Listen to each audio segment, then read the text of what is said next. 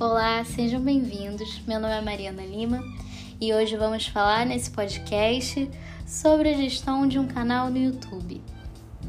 Então, dando início ao nosso podcast, primeiramente vou explicar o que é o YouTube.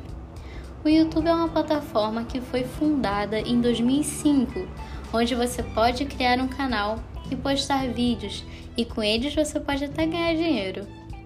Porém, para que você possa ter monetização com eles, é necessário que seu canal tenha mais de mil inscritos e pelo menos 4 mil horas de conteúdo, conteúdo perdão, assistidas. E além disso, é obrigatório que você siga as diretrizes do YouTube, pois caso você infrinja alguma, seu vídeo não será monetizado. Mas para que você realmente possa ganhar dinheiro, seu vídeo tem que ter propagandas. E além disso, o consumidor do seu conteúdo deve assistir mais de 30 segundos do seu vídeo. Dito isso, vamos aos fatos. Para que você tenha um canal bem remunerado e grande, não é só seu conteúdo, e sim a sua popularidade que vai te dar os views necessários. Caso você não saiba o que é views, views é visualização. O que eu quero dizer com isso? Você pode criar um canal sobre algo muito relevante e importante, mas se você não tiver a popularidade necessária, serão somente mais vídeos no YouTube que não dão monetização. E mais uma pessoa que tentou sorte. Tá aí, essa palavra: sorte. Para criar uma carreira nesta plataforma, você tem que dar sorte de viralizar na internet, para assim atrair inscritos para o seu canal e também começar a grande carreira. Agora você me pergunta: ué, o que isso tem a ver com gestão? Tudo. Porque quando você se torna um grande youtuber na plataforma, o seu canal vira uma empresa, vamos assim dizer. Pois você sozinho não consegue administrar o seu canal. Você precisa de uma pessoa para analisar como está o rendimento dos seus vídeos, outra para ajudar na criação de conteúdo, um assistente, um contador, resumindo, o que basicamente todas as empresas precisam para poder funcionar e nunca quebrar. Agora, outra palavra-chave: quebrar. Claro que um canal no YouTube pode quebrar, pois não soube gerir sua equipe, logo assim não conseguindo continuar com seu canal. Bem, não é de hoje que o YouTube não está a favor dos seus criadores de conteúdo, mas hoje em dia eles estão bem mais rígidos do que nunca, impondo novas diretrizes.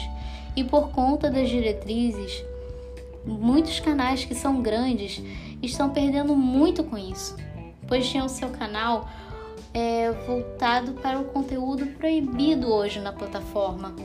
Um grande exemplo é o canal Canalha, com mais de 19 milhões de inscritos, onde o youtuber Lucas Cossielo tinha muitas views em cima de bebidas alcoólicas.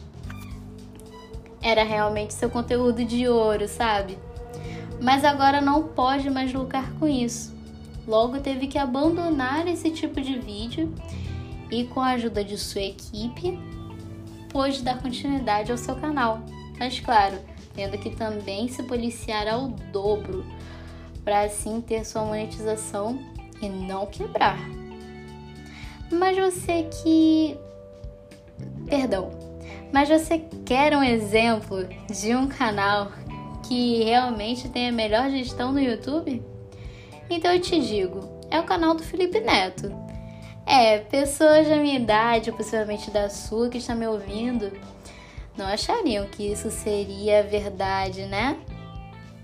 Mas é aí que está. Ele se reinventou e deu a volta por cima. E agora tem seu foco no público infanto-juvenil. E isso é de extrema responsabilidade, pois você está entregando um conteúdo para menores, e tudo o que você diz tem que ser bem estudado. Logo, Felipe tem que contar com seus funcionários, que por um acaso são muito bem pagos. E isso é um grande ponto em sua gestão.